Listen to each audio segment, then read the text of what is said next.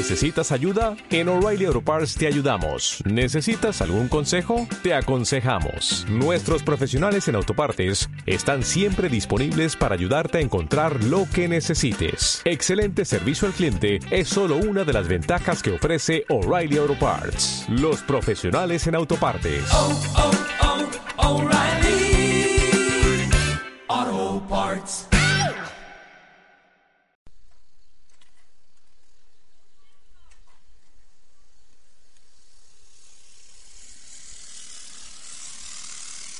Dice Andreu Buenafuente que hay dos cosas que son imposibles hacer si estás triste. Una es montar en bicicleta y la otra es tomar un helado. A eso yo le añado que es imposible estar triste si estás recordando tu infancia. La mía no pudo ser mejor. No se me ocurre mejor plan para mi yo de 8 años que despertarme a las ocho y media y sentarme a ver los dibujitos mientras mi madre me preparaba el desayuno. Enlazar el Club Disney con Megatrix, pasando por supuesto, y como buen niño andaluz por la banda. Pocas cosas me gustaban más que ver al niño gordito de un pueblo recóndito de una serranía andaluza que dar el último en una prueba que la banda organizaba en sus programas de verano en el Aqualand. Ahí estaba la cúspide de mi humor infantil. No había nada más después de eso.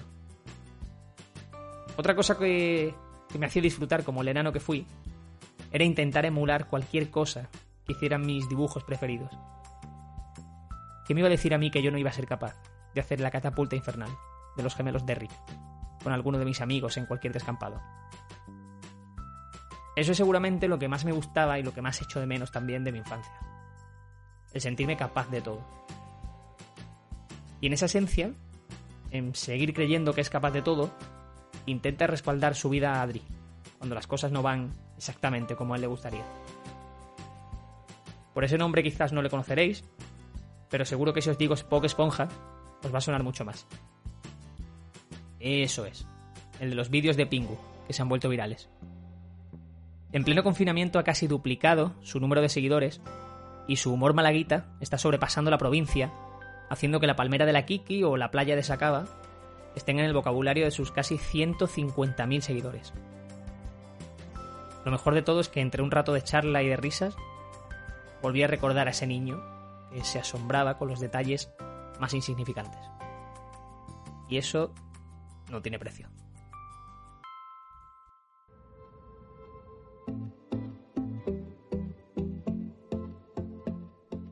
Esto es Charlotte 1, un podcast de Curro Fernández y Baja.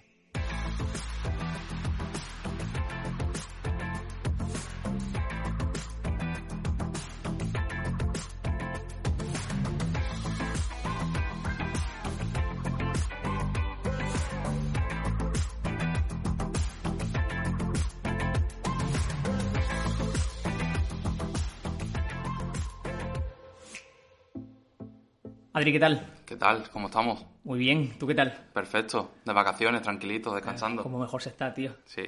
De buena mañana. Eres el invitado número 13. ¿Eres supersticioso? o- No, para nada. ¿Nada? De hecho, el 13 es un número que me gusta porque lo llevaba Steve Nash, que es un jugador que Hombre, aprecio mucho. Mítico, mítico Steve Nash, que ahora está en el Mallorca. está Sí, sí, está liado, está liado hoy. Con el fútbol. No sí, soy sí. supersticioso, para nada. De lujo, de lujo. Eh, bueno, eres Spock Esponja. Sí. O sea que antes de nada, dinos quién eres, quién eres realmente, quién está Pues, detrás. Eh, pues Ponja es un personaje que creó un chaval hace prácticamente 20 años como seudónimo artístico relacionado con el graffiti, relacionado con el rap, relacionado con la creación de contenido, que es lo que realmente por eso estamos aquí. Y a, a día de hoy pues sigo con mi apodo y es como un marciano que, reproduce todo lo que yo pienso, que soy Adri, que soy un chaval que trabaja, que va por la mañana al curro, que luego se viene a la casa, que se pone un partido de NBA. Tío normal, pero que tiene su, su personaje de Marvel, por así decirlo, que, que hace esas creaciones. ¿Y quién es Adri?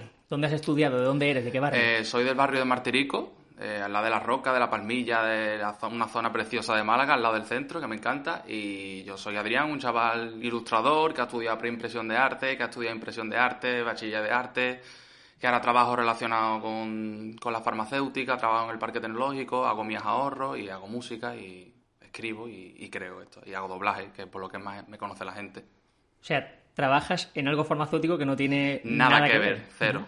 Es un trabajo que me aporta mi dinero, que me da mi estabilidad y me da mi aporte económico para poder invertir yo en lo que es mi arte, que, que está muy bien. Como ilustrador, ¿qué cosas te gusta hacer o qué te gusta contar? Porque lo, lo llevas todo, digamos, a la parte más local, más de Málaga o más de, de representaciones malagueñas. ¿Cómo lo, cómo lo enfocas?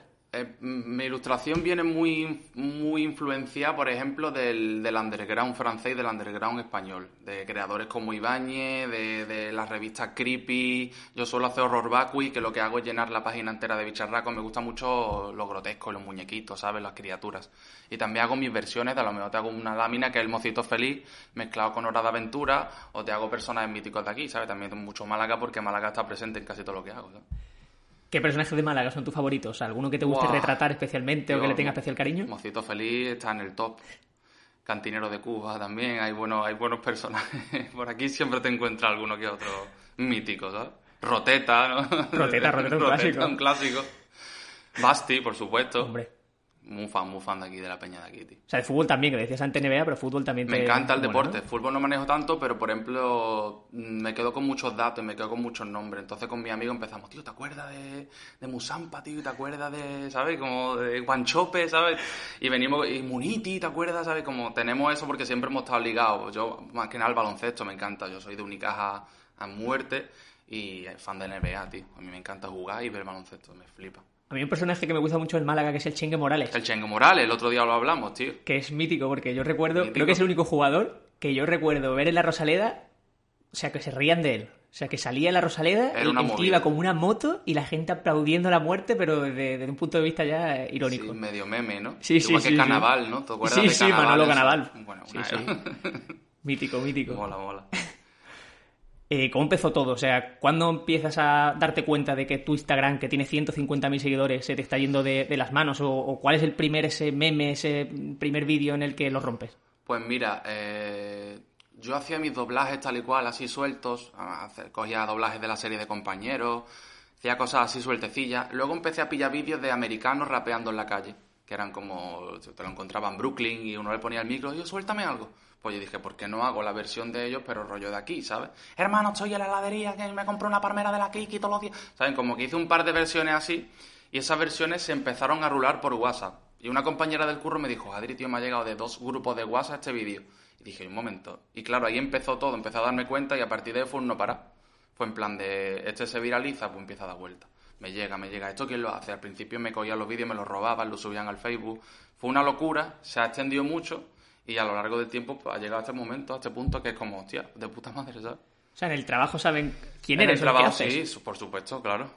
Al principio se quedaban pillados y decían, mira, me ha venido este vídeo. Y decía, no, soy yo. Y decían, mentira, tú no eres. Y digo que sí, claro, no se me imaginaban que un chaval que estaba ahí trabajando Claro, podía claro. llegar a hacer ese tipo de cosas que el punto contrario, ¿sabes? De- a nivel de expresividad, de creación, era como, hostia, muy bien. A mí me flipa cómo coges los, los matices, la- las ideas, el imaginario de todo el malagueño Hombre. y la conviertes rápido en, en algo cómico. O sea, por ejemplo, lo que me acabas de hacer de la palmera de la Kiki es algo Claro. que todos sabemos a lo que nos estamos refiriendo, pero a mí me dicen al revés. O sea, hazme un chiste, hazme un comentario con algo típico de Málaga y no se me ocurre. Tienes esa habilidad súper rápido, no sé cómo lo, Pues cómo lo manejas. No, tengo algo como que se me quedan datos, no sé cómo, de incluso de la tele, incluso de estado yo de chico al lado de mi madre, y mi madre ve programas y yo que se me queden nombres de tertulianos y cosas así, o de ir por la calle y decir, pues no, me tío, la tarrina de turrón de la isla, no sé, cosas así que se me van quedando, entonces yo utilizo esos recursos en modo alma- almacenamiento y los voy soltando como punchline, que punchline como barras de, de golpe de decir, pues ahora te meto una frase y la frase que te, te va a quedar en la cabeza es palmera de la Kiki. Gente me ha venido y me ha dicho, tío, por favor, explícame qué es palmera de la Kiki. Y digo, es que tienes que venir aquí, ¿sabes? Tienes que probarlo, tienes que... Claro, es que eso te iba a decir, porque de los 150.000 seguidores, no sé si tú sabes qué porcentaje es de Málaga, pero mucha gente, habrá muchos eh, muchos punchlines, como tú me estás diciendo, que no entienden. Nada, nada. Claro. Me dice, tío, no entiendo nada de lo que has dicho, pero me estoy hinchando el rey. Y digo, bueno, eso es un paso, que te rías, ¿sabes? Mola porque también incita a que la peña eh, curiose y diga, hostia, tío, ¿y esto por qué lo dice, tío? ¿Y el tintero? ¿Qué es el tintero, tío? Y pedregaleo, ¿sabes? Y la machina en pedregaleo, es como la gente se queda como... Sí, está guay, está guay. En la caña. ¿Cómo preparas los vídeos? O sea, ¿de dónde sacas el material? ¿Cómo, cómo lo grabas incluso? O sea, estamos hablando justo antes de empezar montando los micros de, de los micros y me ha sorprendido como que, que no tuvieses tanto conocimiento por parte de la parte técnica. O sea, ¿cómo lo montas tú? Yo lo, mira, eh, empecé a hacer los doblajes muy kipi cutre, como diría Ignatius, ¿no? Sí. Lo- Pantalla, ¿sabes? Pantalla del ordenador, mi móvil grabando una historia de Instagram, grababa lo que se me ocurría en el momento, guardaba la historia y luego lo montaba con una aplicación. Así he hecho los doblajes casi el 80% del tiempo. Este 20% que estamos hablando hasta ahora, lo que estoy haciendo es descargando el vídeo que a mí me gusta o que me llama la atención, lo vuelco en la aplicación y ya la aplicación tiene como una especie de estudio, mini estudio de grabación en el que puedes meter 6 o 7 pistas y hace efectos. Lo que estoy haciendo con Pingu es eso. Le meto varias pistas, digo, venga, la voz de Pingu, la voz de la madre, ahora le meto una cancioncita, ¿sabes? Es más que nada estudiar lo que, por ejemplo, también tienes que estudiar lo que, lo que está pegando. Por ejemplo, a la isla de las tentaciones pegó muy fuerte. Sí, sí, sí, en enero así fue. Fue ahí, está. sí. Me bajé unos pocos capítulos y eso se viralizó fuerte porque era como, vale, en el momento... Pero imagínate ahora que yo me pongo a hacer doblajes de Pingu y se viralizan. ¿Quién iba a pensar en 2020, en mitad de una pandemia, que iba que la peña iba a estar viendo Pingu, ¿sabes? Con acento ma- malagueño, ¿sabes? Que esa es la cuestión. Digo, tío, cosas que a mí me gustan, como Next, ¿sabes? Cosas súper retro, cosas raras, pues le doy mi versión. Entonces... Eso te quería preguntar que qué cojones te pasa con Pingu. O sea, ¿cómo, cómo llegas a, a- a Pingu? ¿Cómo llegas a versionar? ¿Cómo llegas a doblar a Pingu? Pingu, Pingu es una parte, aunque parezca una chorrada, Pingu para mí es una parte muy bonita de mi infancia, porque yo, claro, como cualquier niño andaluz que veía Canal Sur, que venía Canal de Andalucía, esos capítulos de Pingu dobles, que tú decías, por favor, que echen dos más. O sea, yo tenía una, yo era fan de Pingu unos niveles mm, de fiebre, de, de- de- y yo recuerdo que mis padres iban al Corte Inglés conmigo y vendían, y, y ven- venían las VHS estas de Pingu, Sí. yo flipaba, decía, papá, por favor, tío, yo quiero un VHS de Pingu, Pingu y su cumpleaños, ¿sabes? Era como, Dios, era la joya de... Y ahora, pues, en mi casa, pues, tengo 6 o 7 VHS de Pingu, entonces, en mi cabeza siempre ha estado eso. Digo, tío, ¿y qué ve Pingu? Que hablaban más raro, ¿qué idioma era? El maramax, maramax. Yo decía, sé qué idioma es. Y un día lo pensé y dijo, tío, nadie en verdad le ha puesto realmente contenido a lo que está diciendo Pingu, porque tu Pingu en verdad es como una especie de mimo. Tú sabes lo que está haciendo por la acción de la historia, no por su lenguaje. O sea, el lenguaje es corporal más que nada, es como el storytelling. Eh, eh, o sea, el Pingu no está diciendo nada. Y yo dije, tío, pues al Pingu le voy a poner una voz como si fuese de carranque. ¿Por qué no? Y a la pinga, pues a la, a la hermana, pues le pongo la típica cosa de que quiero un potito de cangreo. Y a la madre, pues está cosiendo y está viendo el sálvame. Pues lo voy a hacer de aquí, ¿sabes? ¿Por qué no? Funciona. Pero si funciona con un tiro y, y además, bueno, también te digo que yo tengo ese recuerdo también de Pingu, es verdad que Sí, ¿verdad? o sea Como que- chavales de los 90, de que Sí, nos hemos sí. criado en esa época, era Bandolero, Pingu, todo ese tipo, Princesa Sherezade, todo ese tipo de series que nos han marcado. ¿Alguna vez alguien por ese contenido que estamos hablando que haces más relacionado con Málaga te ha, te ha criticado, te ha puteado en redes sociales porque, porque se ha sentido identificado al fin y al cabo? Eh, ¿Malagueño dices tú? Sí. Uf, seguro. Pasa que alguna cosa me, me acuerdo, o sea, alguna cosa me ha venido, pero no recuerdo exactamente el porqué, tío. Claro, es que es complicado porque quiero decir, tú no estás hablando de nadie en concreto, No, pero claro. todo se nos viene a la cabeza a alguien cercano que cumple esos Claro, estereotipos. claro, Entonces, exacto. no sé si alguien alguna vez te ha respondido que al mismo tiempo es dejarse así en evidencia, porque es Claro, como, sí, como decir, algún- oye, que, que no me estás refiriendo a mí, pero yo me estoy sintiendo identificado. Eh, Sí, alguna vez a lo mejor una chavala me ha dicho, no, es que estás ridiculizando. Y digo, "Mamá, no estoy ridiculizando. lo que escuchas en, en verdad no es hacer ser reírte de algo, hacer una broma, simplemente es trasladar una parte de, de nuestra sociedad, una parte de, de- de habla, de, de expresarse, ¿sabes? Es necesario, en verdad. Es como si te haces humor, pues yo también veo humor colombiano, humor dominicano, ¿sabes? Como mucha gente se... Pero poca, ¿eh? También te lo digo. de todos esos estereotipos malaguitas, por llamarlo de alguna forma, que, que tú hablas en los vídeos. ¿cuáles cumples tú? ¿Cuál cumplo yo? Sí. Buah. Mm, uf, de los que hago yo en doblaje, ¿te Sí, sí. refieres? ujú. O sea, de Mm, las clásicas eh, de coñas que estabas hablando antes, de la palmera de la Kiki y de cosas así muy típicas de Málaga, ¿cuáles cumples tú? O sea, ¿cuál haces? Ah, de, ese- pues yo que- de las que te cuento en un doblaje, el 90% lo hago yo, tío. A lo mejor no estoy en la cocum bailando, ¿sabes? Pero sí tengo el 90% de mis amigos que van con la cachimba a la cocum, ¿sabes? Y si quedamos en este sitio, quedamos las bolas de Callelario y nos vamos al Muelle 1, ¿sabes? Y hacemos las típicas cosas malaguitas porque somos de aquí, ¿sabes? Y muchas de las que yo cuento y muchas historias de Pingu las hago yo también en mi vida, sin saberlo porque me he criado aquí, en este ecosistema y en este, en este círculo que está, que está tan guapo, en verdad, si lo piensas. Gente de fuera dice, coño, tío, que me gustaría vivirlo un día, ¿sabes? Mola. ¿Coges las ideas de gente cercana a ti? O sea, eh, te pongo el ejemplo de Pingu. Eh, pones el, el- este es mi primo porque que cumple este requisito y esta es mi vecina porque tal cual. O sea, ¿tienes gente cercana que representa a tus personajes? Por supuesto, tío, por supuesto. Vivo en Martirico, ¿sabes? Un barrio súper obrero. Tú vas a la calle y te encuentras punchlines, ¿sabes lo que te digo? De, pues mi niña está en el hospital con varicela mala, a ver si tiene tú... Y sabes, como, ya está, tengo la inspiración, la tienes ahí, ¿sabes? Ya es tú que lo moldees y tú guionices en tu cabeza, ¿sabes? Y tú digas, pues le voy a dar una vuelta. Pues voy a convertir a Pingu en esto, ¿sabes? Que, pero eso está ahí. ¿Sacas beneficios de tus redes sociales? O sea, ya me da igual que sean económicos, eh, para la ilustración, por ejemplo. ¿Sacas Sí. algún tipo de beneficio sí, de tus sí, redes sí, sociales? sí, claro. Eso va de la mano. Eso tal como vas más creciendo, más marcas quieren trabajar contigo, más negocios quieren que te hagas presencia. Por ejemplo, el eh, la semana que viene voy a pintar una hamburguesería aquí en Málaga. ¿Sabes? Son típicas cosas. Por ejemplo, Vodafone You me llamó, estuve en una entrevista con ellos. Mm, En Madrid ya preguntan por mí, ¿sabes? Como la música incluso te abre puertas. Productores quieren trabajar contigo. Rollo ilustración venden láminas. Todo es mucho más fácil, por ejemplo. Yo lo tengo todo mucho más fácil que hace un año y medio. A nivel laboral. Pero también tienes que trabajar. ¿Cuánto ha subido en ese último año? Porque creo que en el confinamiento ha pegado El confinamiento fue el subidón fuerte. No sé cuánto he podido subir, tío, en un año. Pero es que no llevo, tampoco llevo un control de número. Pero si a lo mejor subí 80.000 seguidores, perfectamente. que me alucina porque yo he trabajado también eh, llevando comunicación, redes sociales, Sí. y la gente y lo- los clientes suelen llevar muy rajatabla el tema del número de seguidores, el crecimiento, tal cual.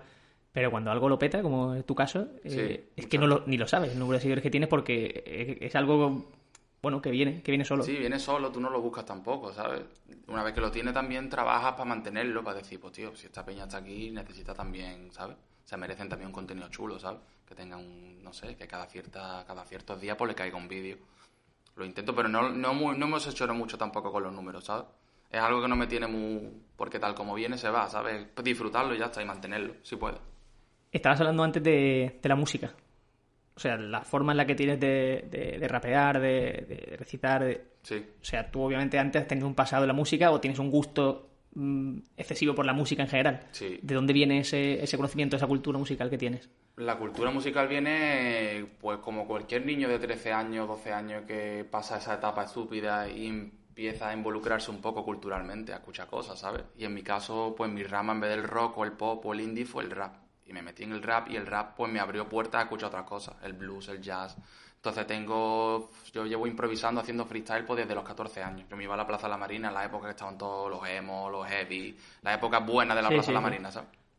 Entonces eso ha sido un proceso de yo también entrenarme a la hora de crear. Porque no es lo mismo que tú empieces a crear ahora de cero, que yo llevo una base de unos 20 años, tío, que... eh, es que hace poco, por ejemplo, estuve en el Pompidou, me contrató el Pompidou, por ejemplo, lo que hemos hablado antes de si me han salido beneficios. Hice una actuación en el Pompidou, hice de guía, ¿sabes? Me preparé un guion y aparte improvisé. Entonces, eso, el hecho de improvisar dentro del Pompidou, ante, delante de cientos de personas, como, hostia, una base, también tengo una base, ¿sabes? Entonces, el rap me ha ayudado a eso. Me ha ayudado a abrirme, me ha ayudado a saber entonar mejor, a saber cantar, a saber escribir, a saber enlazar pensamientos, decir, hostia, pues si esto pega con esta frase, ¿sabes? Entonces, quiera que no, es una base muy buena y sigo todavía en la música y lo que me queda también. Pasa que es una faceta que la gente no conoce mucho. ¿Cómo se mejora la, la improvisación? O sea, ¿cómo la trabajas? Lo primero es perder la vergüenza. A todos mis amigos que quieren empezar a improvisar, mm, siempre tienen una barrera mental. Tío, es que tienen ese miedo a cagarla. Y digo, estás entre amigos. Todos nos trabamos. Porque si tú empiezas a improvisar, lo más seguro es que te trabes. Tengas problemas a la hora de... Porque tienes que apagar una parte de tu cabeza directamente para poder desarrollar. Entonces esa es la parte más importante. Y una vez superes esa prueba, ya es cuestión tuya, de que tú tengas habilidad para enlazar palabras, ¿sabes? Y rimar Schwarzenegger con lo que venga, ¿sabes? Es como... Hay facilidades y facilidades. Hay mucha gente muy buena, tío. Malagueños como Escone, como el chino. Hay gente muy buena de aquí incluso que improvisa brutal. Pero yo me considero potente improvisando, tío. No, no, no, no, no, no lo dudo. A mí me, me- Una de la parte, yo no, no he consumido nada de rap en mi vida, o sea, no tengo No, ni idea de idea, nada, ¿no? ni idea de nada de rap. Pero sí es cierto que creo que al trabajar tan rápido la mente, tienes que tener una. o sea, tiene que ser bastante inteligente o bastante rápido mentalmente y tener mucha cultura, porque tienes que tener mucha salida y saber por dónde puedes tirar Exacto. cada conversación. Exacto. O sea que creo que, en cierto modo, eh, por desconocimiento te lo digo totalmente, pero sí creo que, que el rap está un poco infravalorado en ese sentido, porque creo que podéis hablar de muchos temas eh, sociales o de, o de cualquier tipo de tema, Claro. porque necesitáis mucha cultura para poder tirar por cualquier camino que, en el que te lleve. Lo fácil es rimar casa con WhatsApp, ¿sabes? Claro. Después puedes... Lo guapo del rap es que puede lo que tú acabas de decir, tío. Tienes, tienes ahí una enciclopedia y tienes... Si tú has, has leído, has leído, has visto películas, has escuchado música, tienes un... Tienes un banco de imágenes mentales para improvisar, por ejemplo, para crear rap. Conceptos miles, tío, que es lo guapo. ¿Qué es lo más loco que te ha pasado las redes sociales? ¿Alguna anécdota? ¿Algo que te han reconocido por la calle? Eh, Mm, Pues mira, mm, es que tengo millones, tío, pero me acuerdo una, tío, que estaba dando un paseo con un amigo al lado del Teatro Romano y había habido un incendio, tío. Y estaban los bomberos que acababan de apagar el incendio. Y recuerdo que un bombero, tío, que me diría 1,96, negro el tío entero, ¿sabes? Quemado prácticamente, estaba lleno de... hasta arriba de... Y si me viene para mí, tío, directo. Y yo diciendo, wow, este tío viene para mí, no sé por qué. Un bombero con su casco acababa de bajar, ¿sabes? Seguía el humo ahí. Y se me acerca y me dice, tío, tú eres Bob Esponja. Y, digo- y me quedé, me dio la mano y todo, diciendo yo, pero en serio, tío, un tío que estaba de servicio, un bombero viene. Pues cosas así miles, tío, de gente de seguirme por la calle haciéndome fotos. Siguiéndome a lo mejor, pues ya uno entero. Y mirándome la foto al mismo tiempo. O está en un atasco y que el coche adelante me envía una foto, ¿sabes? Al no, mira, estoy delante tuya. Y yo veo el móvil y digo, hostia, que está el, de la- el delante en el atasco me está haciendo una foto, ¿sabes? Claro, eso te digo porque si estamos hablando de que haces tantas cosas típicas de Málaga en el sentido de la Kiki, eh, yo qué sé, eh, Claro. de la feria, ¿sabes? Todo este tipo de cosas, al fin y al cabo, bueno, digo que es un impedimento, pero que, que te limita muchas veces, supongo. Hombre, ¿tú dices a la hora de andar tranquilo por la calle? Sí, o- sí. porque O sea, en, ca- en el caso de la feria, que además la gente suele ir un poquito más perjudicada, yo a la feria no fui el año pasado. Claro, creo que es más complicado. Eh, tuve un par de anécdotas así en, en- en el- la Fricon. La Fricon estuve prácticamente dos horas haciéndome fotos. Y yo no, yo no, no me esperaba eso para nada. Era como Sí, sí. llegar y cada 20 metros era pam, pam. Era como, hostia, tío. sí que Incluso salgo al centro a cenar y es como, hostia, las tres o cuatro fotos caen. Y eso en verdad, como lo asimilas, ¿sabes? Ya. Claro, porque tú en ese sentido, o sea, tú sales con, en el caso de la Fricon, tú sales con la idea de, de ir tú a disfrutar porque quieres ir y te das cuenta de que no puedes. Y luego disfrutas de otra manera, porque combinas el hecho de ver cómics, de entrar a charlas, con que la gente en vez de te da cariño. Es como, hostia, qué puta locura, ¿sabes? Hay un chaval celebrando que se ha hecho una foto conmigo. Son cosas que hace dos años decía, yo, qué locura es esa. Y mola también, está guay. Hay un tema de ti que es el que más me interesa Sí, y es el tema de la nostalgia. Mm, En el confinamiento sí, eh, has dejado hecho en stories destacadas Sí. un montón de, de stories, eh, se llaman Toy Story en las Sí, stories destacadas, que, que sacas, que es brutal, sacas cajones, maletas, sacas, yo qué sé, de todo, con, con figuras, con muñecos, juguetes. De, de- de nuestra época, o sea, yo soy del 93, pero... Sí, de la época. Exactamente, de los años 90. Y es impresionante. Sí, O tengo sea, ahí. es impresionante porque es desbloquear recuerdos uno tras otro de cosas que yo no me acordaba que tenía. claro. Es espectacular. Sí, sí, sí, eso mola mucho, tío. ¿A ti te gustaría volver a ser niño? Mm, no, tío. Me gustaría, es como eso de un día, ¿sabes? Lo típico de, me gustaría vivir un día de mi infancia. Pero creo que no, que, que es tan bonito el recuerdo que se te queda, ¿sabes? Que es como, tío, lo viví, vivido está, y ahora hay que vivir el momento, ¿sabes?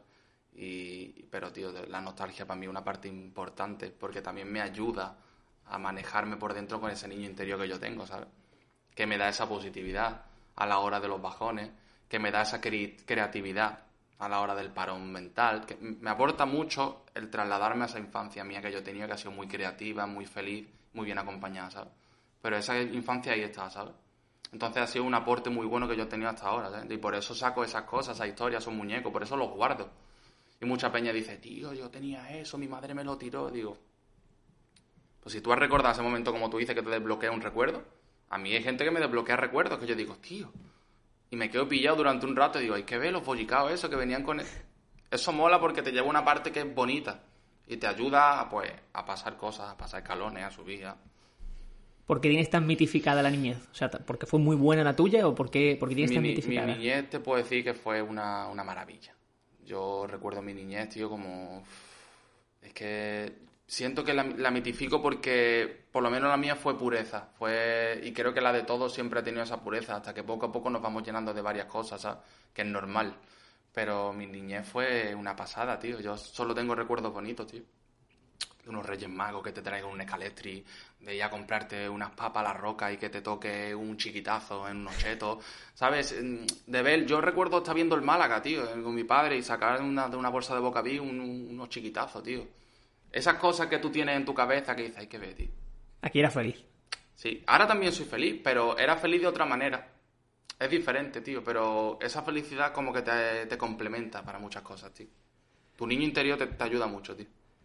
Coleccionas un montón de objetos, como estamos diciendo, Sí. pero estamos hablando de, no sé, tú tienes la cuenta de lo que coleccionas, porque No, es que es... para nada. Pero Cero, puede cero, haber más de mil, o sea... Puede, posiblemente. No, yo creo que seguro. Seguro. Y lo peor es que sigo pillando. Que me voy al rastro de Foirola y me llevo una mochila y digo, a ver qué encuentro. Y a lo mejor me traigo un troll mimoso o a lo mejor me traigo un motor ratón, ¿sabes? Es como que lo voy complementando poquito a poco. Evidentemente el espacio es el que hay. Yo tampoco puedo tener un palacio, me encantaría tener un palacio que fuera un Toys R Us, pero no se puede. Pero tengo, como tú dices, tengo más de mil seguro. ¿Cómo lo, o sea, ¿Cómo lo hace? Dices lo del rastro, pero no sé si hay algún sitio, alguna web específica más de coleccionismo. De... Sí, eh, hay una que de hecho ni, ni, he, ni he entrado todavía, pero sé que existe, que es todo colección. Que soy una pasada, que soy... Pero ya en Wallapop puede encontrar maravillas, ¿eh? Eso es arqueología, ¿sabes? Es que es brutal, porque sacas cosas de, de los regalos de Happy Meal, regalos Sí. de los fosquitos, de no sé.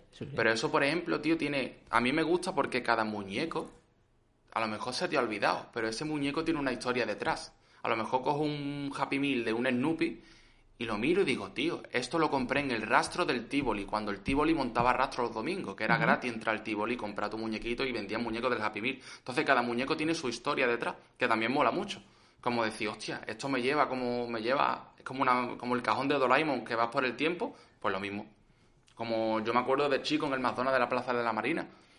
Y mi, mi padre me ponía en el muñeco al lado. Y yo después iba a ver la película con el muñeco de la película, ¿sabes? Yo era un fricardo ya con, con siete años, ¿sabes? Sí, sí, pero la caña, o sea, eso también es lo que hablamos de la infancia, es un momento de decir, bueno, o sea, locura, soy el rey, o sea, estoy viendo lo que ya tengo. sí, sí. Exacto. Voy a hacer un muy breve alto en el camino para aclarar una cosa. Al principio del podcast habéis oído que hablo de que es la entrevista número 13, y de hecho es así. Pero está publicada la número 12, o sea que ni me he vuelto loco ni tenéis por qué volveros locos. Un problema de organización ha hecho que adelantemos esta entrevista a, la que grabamos anteriormente. Además y como siempre quiero recordaros que en las notas del podcast, abajo, vais a encontrar el enlace a todos los temas y todas referencias de, las que hablemos. Os adelanto también que mi cuenta de Instagram es curro para que podáis visitarla y ver en las stories destacadas los objetos de los que hablamos. Pero bueno, eso lo vais a entender ya en la segunda parte de la charla. Así que, sin más, vamos con ella. ¿Cuál es la joya de la corona de toda esa colección que tienes? ¿O algo que te haya costado conseguir? ¿O a lo mejor algo que ya era tuyo de inicio y Pues mira, le tenías tanto cariño? No sé si, bueno, sí, podría domin- sí, puede ser la joya de la corona, que son mis Strict Sharks. Que, para quien no lo sepa, una, una serie de animación noventera total que era una especie de copia de las tortugas ninja, pero en vez de tortugas ninja eran, eran tiburones. Sí, sí, era la caña. Y en vez de pizza, pues comían hamburguesa. Entonces yo de chico sí conservo mis dos o tres Trick Sharks. Y lo bueno es que están medio intactos, tío. Y eso es lo que más me gusta, porque eso sí que es noventero y eso sí es difícil de encontrar hoy en día, tío. Los puedes encontrar, ¿vale? Pero todos, creo que es la joya de mi corona. Hay tres cosas que no he visto que hayas mencionado nunca, que seguro que lo has hecho porque, claro, tienes muchísimo contenido, Sí. pero que a mí me flipaban. Y te lo voy a decir incluso un, un poco po- por, edad. Vale. La primera era el Magic English. Magic English, Magic English. era- Tengo la colección en casa de mis padres. VHS azules, preciosísimo. Además tenía una sección que era gag, ¿te acuerdas? Sí, sí, Que era pero- como un chiste así. Sí, sí, sí. Me encanta Magic English. Era brutal. Y me acuerdo además, bueno, eso todo lo de Disney, que era meter el- eh, la cinta y te salía el típico mensajito de esta cinta es original si tienes el, El copyright. exactamente, el copyright, La el, banda el holograma, esa. exactamente. Sí, sí, eso era, Magnífico, magnífico. Magic English me encantaba, tío. era brutal. Hay otra que era Pesadilla, que creo que la has dicho una vez, pero Pesadilla. Pesadilla es mítico, que yo vivía con miedo de verdad cada capítulo de Pesadilla. R.L. Stein, el libracos. De hecho, en el rastro puedes encontrar libros de pesadilla hoy en día. Brutal. El otro día hay una cuenta que, que no me acuerdo, pero la voy a dejar en las notas del podcast para que la gente lo lea. Y que es un poco también así, solamente de cosas de los 90. Y es brutal. Y, y, em, recuerdo que hace poco publicaron la intro de Pesadilla. Intro. y- De la serie, De ¿no? la serie, hablo de la serie, sí, sí. Y. y o sea, Ese, yo- ese perro con los ojos exactamente. amarillos. Y yo lo veía y me cagaba. Y ahora lo veo a día de hoy y digo, vaya mierda. Es una basura, ¿Sabes? Claro, es como las películas... No sé si has visto que han sacado dos películas ahora de pesadilla. Ah, no lo sabía, no lo sabía. En plan, inspiradas en la serie de R.L. Stein. Pero las películas son malísimas, son de Antena 3 a las 4 de la tarde. Incluso Pesadilla de los 90 daba más miedo que eso. Pero sí, lo que tú dices, se ve muy cutre, muy cartonero todo. Y yo, y yo, pero yo lo veía con miedo, tío, cada Sí, capítulo, ¿eh? hombre, yo ves. Y hay uno que no sé si te vas a acordar, porque este es más raro, pero te lo juro que, que yo estaba enganchado a esa serie y creo que está súper infravalorada. Eran los Monster Rancher. Hombre, ¿Te Monster? Rancher, yo le llamo Pokémon falso. Exactamente, era una especie entre Pokémon y Digimon, Era con unos discos así de Sí, poder. sí, sí. Que había un muñequito, el Mochi, que era el que iba con el prota. Eso es. Después había una especie de Mike Wachowski, que yo Eh, digo el Mike sí, sí, Wachowski sí, de sí. Burgos, porque es como Mike Wachowski pirateado. Había un conejo boxeador, un golem de piedra. Había como una especie también de lobo gigante, era como Lobo un lobo, gigante. sí, sí. De hecho, en mi, en mi Twitter, o sea, al principio en Twitter, mi, mi bio era Sí. la frase que ponen, ¿no? Yo ponía, yo era el niño de Monster Rancher. Eso se tiró Tío, tres eso o no lo sabía, años. eso no lo sabía. Era un seriote, la chavala en Antena 3, Club Megatriz. Exactamente, era brutal, te lo juro que me encantaba. Y es lo que tú dices, que todo, o sea, nada era original. O sea, todo era, este es el Mike Wazowski, este Exacto. es el, el que se parece al de Digimon, pero era Todo. brutal. Era como un bootleg, como se le llama. Es como una mezcla entre Digimon, Blade Blade, Pokémon. Sí, sí. Pero molaba, tío. Duró creo que dos temporadas o algo así. Sí, sí, joder, tío, es que sabes más, mucho más que yo. Eran es que lo miré yo por curiosidad porque la tengo muy mitificada, pero no sabía ni cuánto, cuánto duró. Y he visto que eran 73 capítulos y estuve del 99 hasta el 2001. O sea que dos añitos. Nada, sí, sí. Pero yo te lo juro. Molaba mucho, tío. Guapísimo, guapísimo. De hecho, he visto que en YouTube estaban todos los capítulos. Digo, no, Pues no Para doblarlo. Loco, para doblarlo. Guapísimo. Eh, ¿Tú prefieres un, un cumpleaños con cine y merienda en el Pass and Company? ¿O uno de cama elástica en el Magic Park y la merienda después con el conejo? Es que me has dado en el corazón, ¿eh? Me has dado en el corazón. Mira, te voy a decir una cosa. Prefiero eh, un poco también manchado por mi yo de ahora, pero prefiero Cine y Pan Company. Pero te digo una cosa. Muchos cumpleaños han sido Camelot Park y McDonald's. Si recuerda el Camelot Park era el- Perfectamente, ¿eh? como el Magic Park, el Eso es. Indiana Park, ¿sabes? Cuando dio la época fuerte de los parques bolas, Sí, sí, sí. que había seis o siete en Málaga impresionantes. Estoy ahí, ahí, tío. Recuerdo el día que entré al Magic Park y me dijeron, ya no puedes entrar, eres muy mayor. Y ese día cogí una depresión de... de, de- de- ¿Cómo? ¿Cómo? Pedí entrar al reino de la diversión, ¿sabes? Después de tantos años. Yo no he pasado por ahí. O sea, yo creo que lo cortaron antes. En mi grupo ¿Sí? de amigos yo no he pasado por que me digan no puedes. ¿no? Vale, pues a mí era como, Pero, llevas tenis blanco, no puedes entrar, ¿sabes? Había como un portero, ¿sabes? Sí, un sí. portero de... y yo diciendo, no, tío. Me ha gustado esas dos... Me haría las dos, tío, la verdad, si te soy sincero. Me mola. A mí me- te lo- una de las cosas que yo quiero hacer antes de morirme eh, es alquilar un parque de bolas para ir a día de hoy con mis amigos. O sea, claro, te lo juro, ¿eh? O sea, el- Tú has visto que hay aquí en Málaga una movida de cama elástica, ¿no? Creo, ¿no? sí, sí, el... Allí por el Mare eh, Nostrum, sí, puede ser, ¿no? Sí, creo que sí. No me acuerdo el nombre, el, bo- el Boeing Jump o algo así. Algo no así. sé, sí. Pues he visto que mucha peña está haciendo allí cosas, tío. Tiene, tiene buena pinta. Además tiene canasta y todo. Sí, digo, sí, sí. Hace mate, ¿sabes? Pero está guapa la idea. Alquilar un parque bola gigante con Eso todos tus colegas. y- Me fliparía porque era muy de, De la época, lo- claro. de la época y ahora mismo sería, sería brutal. Además, estaba guapo porque te venía en el Magic Park te venía el conejo con la tarta. Conejo siniestro, los Donnie Darko, ¿sabes? Y luego tenía las medias noches secas, los 3D falsos, que te ponían los 3D matutanos, pero los falsos. Sí, sí, sí. Y tú allí, eh, tú querías acabar. Y lo que está guapo de esos parques es que cuando tú salías sudado, había secadores en la puerta. Eso, eso. Entonces te daban con los secadores y los niños allí con medio resfriados, las madres. Estaba guapísimo, tío. Es verdad, tío. No me acuerdo de lo de los secadores. Los secadores, tío. Criminal, ¿eh? En la caña. Sí, sí, es verdad, Mola, tío. mola, mola. Tienen que volver, coño. Te traigo una cosa. Sí, Te traigo varias cosas. vale. Porque te cuento una cosa antes de nada que te va a doler. Yo tengo en mi casa, el sótano era el lugar, o sea, era la fantasía. Tanto Sí. para mí como mis amigos. Ahí teníamos todos los juguetes, aparte tenía la Play, o sea, era brutal. Porque podías estar ahí haciendo lo que te diera la gana. No me digas, tío. Y en mi casa somos cuatro hermanos. O sea, que yo he heredado juguetes de... Guau. Pues brutal. O sea, desde la más mayor hasta mí. Hace cosa de dos meses, un poquito antes del confinamiento, mi madre ha tirado todo. No me digas, tío. Todo. Y Y, sin avisar, lo ha hecho un poco lo callado, la verdad. Hostia, tío. Puñalada. Y, y ha quedado muy poquitas cosas. ¿Y qué sabes, qué sabes tú que ha, que ha tirado, tío? ¿Te acuerdas de algo que ya...? Yo era muy friki de los Playmobil. Muy friki de los Playmobil. Tenía de todo. Pero de todo. O sea, tenía un aeropuerto de tres plantas que venía con el avión. Tenía mil Buah, cosas. tío. Muy friki. O yo que sé, Legos. A mí las cosas en general de construcción me encantaban. Pero hay de todo. O sea, también la parte de cosas ya aparte de mi hermana, de Nenuco, de Barbies y tal. Sí, bueno, claro, bueno, claro. brutal, brutal. Joder. Pero hay algunas cosas que me han quedado. Y como hablábamos antes de lo del, de lo del McDonald's, Uh, creo que tengo unas cosas que yo juraría que eran del McDonald's. del McDonald's. Creo, Vale. te, te lo voy a enseñar. Venga, venga, venga. Vamos a, vamos a hacer un testeo aquí, vamos a chequearlo. McDonald's. Sin duda, ¿no? Sí, sí, sí, sí. Estamos viendo aquí a, uno- a uno- Mufasa, ¿no? ¿Puede ser? Es que no sé si Mufasa o, o Simba de mayor. Ah, Furby. Hostia, los Furby que sacaron McDonald's. No ves, tío, lo que tienes aquí. Tienes la tienda Disney, tío. Es brutal. Este creo que era de hermano oso, ¿no? Si no me equivoco. Puede ser, puede ser, tío. Creo que puede... Esto me recuerda... Es que, claro, tiene etiqueta... La Es que la corté, tío, porque mira, encima tienen aquí como el hito, porque era como para árboles de. Navidad, tío. Eran como de árbol de Navidad y lo ponía, tío. Buah, tío. Piglet. Exactamente, De Winnie the Piglet. Pooh, por supuesto. Pero yo estoy casi seguro de que eran de McDonald's. Yo estoy casi también 100%... se- Me parece que estos dos son de esta colección, o estos tres son de esta colección, y esto me parece que va aparte. Me parece que esto va Sí, del Rey eso León. tiene que ir. El Piglet y, por supuesto, el Furby. El mini Furby Furby. Y de hecho creo que hablaba, si no me equivoco. Sí, tío. Me suena, pasa que no encuentro nada donde poder, pero me suena que hablaba. Está chulo, ¿eh, tío? Parece un Oreo. Estamos viendo aquí un Furby blanco y negro chulísimo, con una cresta amarilla. Parece Neymar. Están chulos, tío.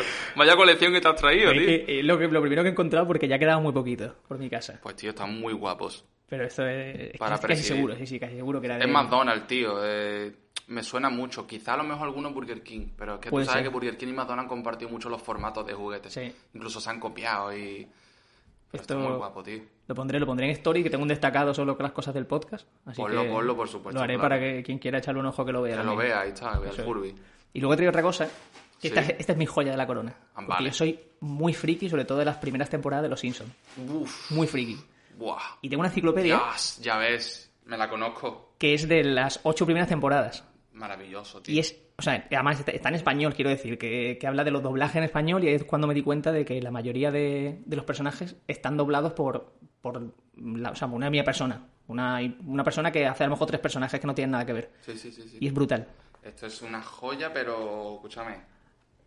Además que viene con muchos datos, tío, que eso es súper importante. Brutal. Y me- te juro que me, creo que, de- vamos, el, Esto- el primer libro que me leí 25 veces. ¿De cuántas temporadas me has dicho? Que De las primeras ocho, si no me equivoco. Las primeras ocho, tío, que las primeras ocho son oro. Sí, sí, sí, Oro brutal. puro. Yo tengo la guía para la vida de los Simpsons. Si no recuerdas el formato ese Sí, verde sí, sí, chiquitito sí. que sacó uno Mortadelo y Filemón. Sí, sí, sí, exactamente. Pues lo tengo por ahí, pero esto esto no sé si lo tenía mi prima, tío. Esto es la caña. Y te viene como el resumen de cada capítulo, alguna frase icónica del capítulo, o sea, es brutal. Dios, Es eso hay que tener guía completa. O sea, imagínate, si hay guía completa, es que hasta cuando salió esto tenían ocho temporadas Sí, solo. sí, sí, esto es- vamos, yo recuerdo que me lo regaló mi hermano, que es mayor que yo y es más friki que yo de los Simpsons, Sí. y yo no sé qué- sería, pues, finales de los 90 o una cosa así, yo Pues era muy, muy posiblemente. pequeño. Si empezó Los Simpsons en el 89, Bueno, por ahí pues sería, sí, a sí. lo mejor una temporada al año.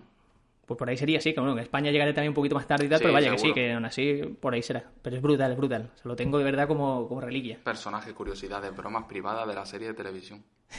Está guapísimo. Eso tienes que tenerlo tú en una vitrina de oro, tío. Por cierto, ¿sigues Los Simpsons? ¿Estás viendo Los Simpsons hoy en día? No. ¿Tú lo ves? No, pero me dio la pica porque tengo el Disney Plus y tiene todas las temporadas. Y creo que tiene 25 temporadas. Digo, tío, Yo creo que sí he visto hasta la 2021, sí he visto fácil. pues nivel, tiene de hecho, nivel. recuerdo que la última que vi eh, era una- un capítulo que se, que se hacía en Barcelona. hostia. Y eso ya era. Sí, sería sí. la 21-22. Un capítulo que se hacía en Barcelona y era algo rollo, no me acuerdo, pero creo que era algo de un amigo de March, que luego estuvo en Barcelona y salían imágenes de Barcelona, los Simpsons. Buah, chaval. Eso no lo he visto yo. Ese- Yo he y es visto lo- Homer lo en Nueva York, que es el que más me gusta. Eh, pues, Ese, ese capítulo me flipa. Sí, genial. Hay unos pocos que... Genial, Vaya, por genial. aquí tengo que tener cosas de los Simpsons seguro, vaya. Es brutal. Y el, y el, el Hit and Run. El Hit and Run sí ha sido. O sea, yo he sido muy del FIFA y, y del Pro, pero el Hit and Run ha sido el juego de mi Flipante. infancia. Ha sido, tu- ha sido tu juego de tu infancia, ¿no? El Hit and Run seguramente. O sea, bueno, por supuesto el FIFA y el Pro. O sea, eso Tú de- estaban de fútbol, ¿no? a tope, a tope. Pero el Hit and Run me parecía brutal. O sea, pero más que el GTA, que recuerdo que mis amigos estaban con el GTA y yo tenía la, Y tú la más blanca. Yo me acuerdo de jugar al FIFA 99, tío. Eso, eso. Con los muñecos que tenían los muñones en vez de mano, que con la tarjeta, ¿sabes? El árbitro, la tarjeta le flotaba encima de la mano. Era brutal. Estaba muy guapo, tío. Y recuerdo la primera vez, el FIFA fue el primer equipo que sacaba lo- todos los equipos de cada liga. O sea, el primero que sacó al Málaga, por decirlo así. Sí, es verdad. Yo era del Pro, pero me acuerdo que, claro, me quería comprar el FIFA porque tenía el Málaga. Y me acuerdo que el Málaga tenía un delantero malísimo que se llamaba Diego Alonso. Diego Alonso. Diego Alonso, un hombre normal aparentemente, y en el FIFA era calvo. ¿Cómo era calvo? Era calvo. No tenía ningún motivo, ningún sentido, pero era calvo, tío. La skin, ¿no? Sí, sí, sí, tiene- Pero muy guapo, muy guapo. Qué guapo, tío. Vaya, vaya, vaya porción que me has traído aquí de tu infancia, tío. Se agradece, ¿eh? Te voy a preguntar una ronda rápida de preguntas que la hago a todo el mundo. Vale, por supuesto. Una canción que siempre esté en tu lista. Una canción siempre está en mi lista. Mm, que tengo tantísimas canciones, tío. Uf, no sabría decirte, tío. Bueno, Que puedes decir más de una, vaya, Tengo una que- lista súper larga de Spotify ahora mismo. Es que claro, de rap no sé si vas a conocer. Bueno, da igual, es simplemente por conocerte a ti. Pues tengo uf, canciones de Wu-Tang Clan, tengo, por ejemplo, ahora en mi lista está una de, de Eminem con, con Logic y otra de Logic con Wu-Tang Clan, que me las pongo porque son muy enérgicas.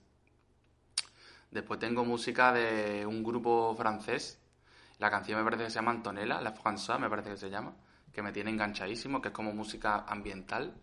Eh, también tengo Bonobo, no sé si conoces Bonobo, que es un grupo instrumental. Un tema que se llama Noctuary, que me encanta. Eh, ese ejemplo te estoy diciendo de mi lista de ahora, que a lo mejor estoy enganchadísimo, ¿sabes? Luego también tengo, te puedo tener a lo mejor J Balvin, ¿sabes? Un tema Sí. que me gusta J Balvin con Nicky Jam, pues lo tengo también. O Eladio Carrión, ¿sabes? Cosas que van de un punto a otro, ¿sabes? O a lo mejor te escucho eso, flamenco. Sí, pero hablamos de eso, de que era necesario para todo lo que cuentas, porque Todo. tienes que tener todo eso. Yo, te- yo un día me levanto y te puedo escuchar los requiebros, las carlotas, y avanza el día y, te, y me puedo poner a lo mejor Bad Bunny, ¿sabes? O- pero sobre todo rap, ¿sabes? Sick Jacket me gusta mucho, no sé, gente a lo mejor latina, pero que vive en Estados Unidos. Me gusta mucho Saigon, gente también de Nueva York. Es que tengo una variedad ahí de música. También me gusta mucho la música eh, inglesa en cuanto a rap. Me gusta mucho Foreign Vegas, me gusta mucho Ocean Wisdom, me gusta mucho una chavala que se llama Lil, Lil Sims, que no sé cómo le mete. No sé, hay de todo. No, no. Esperaba otra cosa, mucha cultura musical. Sí, te he dicho, lo mejor en vez de rápido te, te alarga un puñado. Sí, sí, no, también escucho muchas bandas sonoras. Me gusta mucho también. Y también escucho muchas intros de series. A mí me escucho. ¿Te acuerdas la de T-Rex? Sí, hombre. Lo de los T-Rex Sí, que eran sí, sí. como los Power Rangers, pero en dinosaurio, ¿no? Y era como muy jazz. Son los T-Rex. Pues me pongo esas cosas y me motivo. ¿Un disco que te haya acompañado mucho tiempo o que hayas tenido, hayas curtido mucho? Mm, el Gem de Kendrick Lamar. De hecho, lo vi en directo en, en Londres y lloré. Ya ves. Fui solo y lloré viendo. Es un espectáculo, tío. ¿Un libro?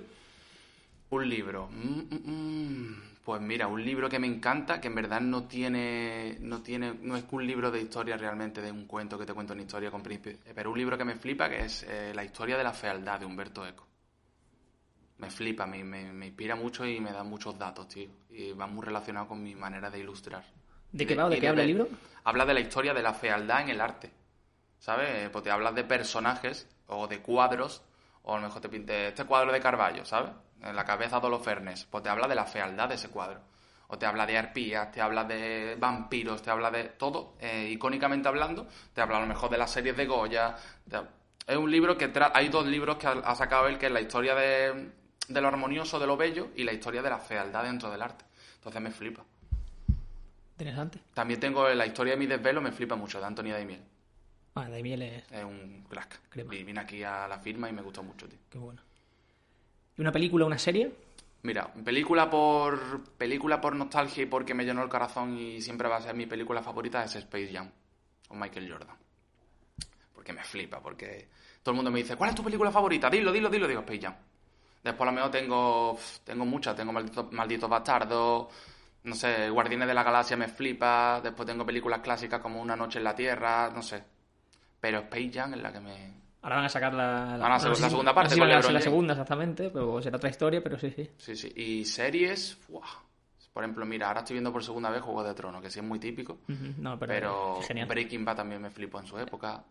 Son series que son, tú sabes, todo el mundo te va a decir esa serie, pero es que se la han ganado por galones, Sí, como, sí. que sí, ¿sabes? Después tengo series, si hablamos de series, pues soy fan de todo, desde al salir de clase pasando por Nada para siempre, hasta El Inquilino con Jorge Sanz, eh, Futurama, ¿sabes? Tengo un- una lista enorme de cosas que dice la gente, vaya mierda de serie, y digo, ya, pero a mí me encanta, ¿sabes? El- Javier ya no vive solo, ¿sabes? Javier Emilio Aragón y Nute Roca, o sea, Claro. mítica, mítica. Vaya combo, tío. Pero eh, el inquilino de Jorge Sánchez es la del... El marciano la falso. marciano. Marciano hecho con el pain. Que todo el mundo dice, no, esa serie es una mierda. Digo, no, perdona, tenéis que saber que era una época en la que eso no se hizo, ¿sabes? En España nadie hizo eso. Mete un muñeco en 3D en mitad de una serie, es falso, pero lo hicieron. me acuerdo de que el último capítulo fue doble. Fue doble especial, ¿no? Y yo recuerdo que acabó a la una y pico, yo al día siguiente tenía colegio y lo vi a escondidas en mi casa, tío. Claro, claro. Y el malo malísimo era Santiago Segura, Buah. que salía el último capítulo ya como el rey El marciano. final boss. Bueno, bueno. Es que esa serie... Qué guay. eh, No, escúchame. Hicieron esa serie y Jorge Sanz se quitó del medio durante años. Otras dos series que te puedo decir que he visto últimamente que me flipan son Top Boy de Netflix, que trata los suburbios londinenses, y después Euforia en HBO. Ah, fuera mola mucho. Está muy chula, tío. Mola mucho. ¿Algo que eches de menos de tu infancia? Quizás tener, quizás tener más tiempo, ¿sabes? Más tiempo al día. O quizás no es que sea tener más tiempo, sino como yo con tiempo. Mi tiempo pasaba mucho más lento. Ahora hago así y digo, uh, empiezo las vacaciones y digo, hostia, ya terminan. Es como esa concepción del tiempo de tal como la ves de chico a como la ves ahora. Quizás eso lo echo de menos. Esos días largos de verano, de viendo Dragon Ball con la Vaticao y salir al parque a tirarte globos de agua, luego jugar al fútbol y tu día parecía que había durado un mes. Sí, sí, sí. Ahora el día limpias la casa, tal y cual, vas a comprar un par de cosas, haces un par de movidas, una ilustración, tal y cual, ya son las 8 de la tarde. Y dices, hostia, y más si trabajas, por ejemplo, yo mis 8 horas trabajo Claro. fuera. ¿Qué objetivo tienes para los próximos meses? ¿Algo que quieras hacer? Sacar música, vamos a sacar un disco. Eh, me gustaría crear un formato monólogo también para girar por salas, eh, con diapositivas y movidas así como proyecciones que yo pueda hacer doblaje en directo. Me gustaría tratar, me gustaría sacar un libro bestiario, que un libro bestiario es como un libro con criaturas, que es lo que a mí me gusta hacer. Seguir creando vídeos, eh, actualizarme mucho en YouTube y también hacerme un canal de Twitch. Me gustaría meterme al Twitch porque creo que es un formato que me va a venir de puta madre. Sí. Porque hacer roleplay de GTA y cosas así, ¿sabes? Y gameplay creo que me puede venir bien. Eso, música, expandirme en cuanto a mi creación, en cuanto a doblaje, ilustración, básicamente. Y estamos... Sobre todo girar, girar por sitios, tío, movernos por salas, eh, buscar sitios donde le interese, ¿sabes? Creo que puede, puede tener salida, tío. Y estamos hablando antes de un proyecto que no sé si quieres contar. Ah, por supuesto. Y un proyecto que de hecho es de los que más cariño les tengo, que es un podcast, tío. Entrar al mundo podcast. Con mi gran amigo Sebastián Arteaga, un chaval que es un, es un maldito loco, que tiene, un- una, tiene una enciclopedia mental y es un visionario y tiene, tiene un gusto por el arte increíble. Y lo conocí en el Pompidou cuando estuve allí y fue química pura. Y el chaval conectamos, tío. Como tú encuentras a alguien y dices, tío, ¿por qué no hablamos como estamos hablando tú y yo, ¿sabes? Y creamos algo. Pues eso tiene muy buena pinta, ¿sabes? No, No, no, voy a decir nombre ni nada del programa, pero... Sí, ni temática, ¿no? Nerd de que va, ni... Temática es que es la temática que queramos, tío. Como si un día queremos hablar de eso, de Javier ya no vive solo. La cuestión es que nos expresemos, nos diver- sacar la diversión que tenemos Sí, dentro sí. y que la gente se divierta con nosotros. Entonces es un proyecto menor, pero al mismo tiempo mayor. No es un proyecto tan ambicioso como ir a la trinchera, ¿sabes? A un Sí, pero es algo que tienes muchas ganas de hacer, ¿vale? pero creo que es lo que más ganas tengo de hacer. Eso de- te invito a hacerlo, que es un mundo que, que mola mucho y... Y engancha, yo creo que engancha. Sí, sí, ser el primero en escucharlo, eso seguro. Perfecto, tío, me alegro. ¿Cuál es la pregunta que no te gustaría que te hiciera? No te la voy a hacer, no tienes que responderla, pero ¿cuál es esa pregunta? Que no me gustaría que me hicieran. Uf. Esa es la pregunta, lo digo por dejarte pensar bien. Pues lo típico, ¿cuánto dinero tienes? ¿No? Eso lo veo como, en plan, cuando va a lo mejor a la resistencia y la Sí, peña sí. se pone muy tensa, lo entiendo en verdad, porque veo que quizá eso, aunque sea muy banal, porque es dinero, ¿sabes? Sí, sí, pero Pero no se me ocurre una que no me gustaría realmente que me hicieran, tío. esa pregunta la dejó el último entrevistado, que fue Tono Mandley, Sí. y, y es un podcast que invito a escuchar porque es un- muy, muy interesante. Y, y entonces siempre pregunto a alguien que deje una pregunta para el siguiente entrevistado. Ah, ¿Cuál va a ser tu, tu pregunta? Puede ser lo que sea, no sabes quién es. Mm, vale, vale. Claro, yo no sé qué persona es. No sabes si es un chico, una chica, no sabes a qué se dedica, nada. Una pregunta. De hecho, entre tú y yo no sé, no sé yo ni quién es. Ni quién es todavía, ¿no? mola, mola. Mm, Vale. ¿Qué serie española le quitó el sueño? Vale. En plan de... Sí, en cualquier sentido. Como a ti el inquilino. Sí, sí. ¿Qué serie española te quitó el sueño? Aunque sea una tontería, aparte de ahí puedes crear algo, ¿sabes? Sí, sí. No es tan mística, pero... No, no, no, es buenísima, de verdad. ¿A dónde me llevarías a comer a Málaga? Mm, Me gusta muchísimo comer. Yo tengo un blog también aparte de gastronomía. ¿De comida? Sí, que es cenados.com. ¿Sí o qué? Y, Le echaré un flipa. vistazo, porque- Échale, échale un vistazo que... Tú conocerás entonces muchos sitios de Málaga, me Ah, imagino, Me encanta por eso, pero me gusta saber dónde va la gente o qué le gusta a la gente. Pues mira, mm, si te digo yo, hermano, esta noche quedamos y vamos a cenar, te llevaría seguramente al Gustavo, que no sé si lo conoces, Sí, pero por supuesto. Lo tengo muy cerquita. ¿no? tiene... Sí, claro, Sí, sí. La salsa del Gustavo es brutal.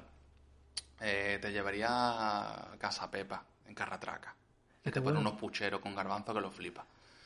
Eh, no sé, tío, es... es que en Málaga también al vegetariano de Alcazabilla, tío. Sí, sí, sí, sí. magníficos a unos niveles, te llevaría a esa ruta, tío. Te llevaría a Carratraca, que es más irte a un pueblo. Pero lo genial, fliparías, yo lo firmo, pero porque ya. encima es una casa, ¿sabes? Sí, tú sí. entras en una casa donde está Samuel cocinando en su cocina y tú te sientas en su salón. Y tú ves las- los cuadros de las comuniones de los niños y dices, tío, me estoy comiendo aquí con un arroz cardoso.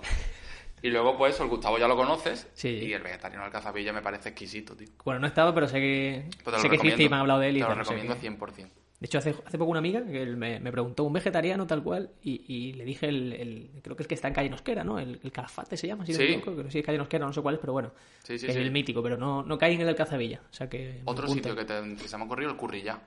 Ah, sí, sí. Magnífico sí, también, sí. tío. Una mezcla muy chula de concepto mexicano y japonés, ¿sabes? Ese me lo, me lo voy a dejar ya para más, más invierno. Sí. Porque ahora Picantito, eso hace, picantito. ca- hace calorcito. Ahora te como un dedecito y llorar los ojos, de verdad, parece que... Pero muy bueno, muy bueno, sí, sí, es Está muy rico. Voy a acabar que el- el- la charla con una cosa que he traído. Te la quiero enseñar, Vale. quiero que diga lo que quieras, Sí. pero no puedes decir ni lo que es ni para qué sirve. Ah, vale. Hacer sonidos, O puedes sea, verlo. yo puedo decir lo que quiera sin decir el contenido de lo que estoy viendo. Exactamente, claro, porque en resumen, eh, al sacar todas estas cosas de lo- lo- los juguetes, las figuras que he traído, he encontrado eso. Y sé que es una cosa que está en mi casa de hace años Sí. y no, no sé ni cómo llegó, pero me parece la caña. Vale, yo no puedo decir qué es. Exactamente, tú comenta lo que quieras o lo que sea, Vale. cógelo, cógelo, todo, todo es tuyo. Hostia, tío. ¿Será verdad, tío? No puede ser, tío.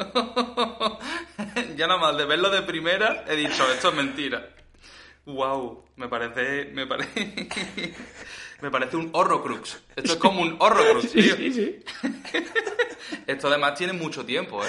Muchísimo, El muchísimo. formato muy de abuelo, tío, muy de la época. Buah, tío, me Yo parece. no sé, o sea, yo de pequeño veía eso por mi casa y yo decía, madre mía, lo, ¿pero ¿esto qué es? ¿Sabes? Yo- Claro, claro. Pero claro, ahora ya lo... lo- Qué maravilla, lo- tío. Es muy para hacer un vídeo y, y comentarlo, eh, tío. O sea, guárdalo porque seguramente sea un horrocrux. Esto sí, sí. Qué chulada, además, el- la tipografía y todo. Qué maravilla, brutal. tío. Oye, pues esto lo voy a dejar en las stories. Ujú. O sea, que quien quiera verlo, que lo vea Que y lo vea. puede verlo allí porque... Porque merece la pena, ¿eh? Eso va a ser una sorpresita que lo flipa. Qué guapo, tío. Tío, pues Adri, muchas gracias. que ha Igualmente, sido un placer, tío, ha me lo pasé muy placer bien. enorme, tío. Cuando quieras repetimos y a la siguiente, si quieres, pues te invito yo al mío cuando lo tenga montado. Eso se- Que seguro. haremos cualquier cosa seguro. Será un placer. Pues nada, tío. Muchas gracias. Nos vemos, tío. Muchas gracias. Charlotte 1 es un podcast de Curro Fernández Sibaja. Síguenos en iBox y en Apple Podcast.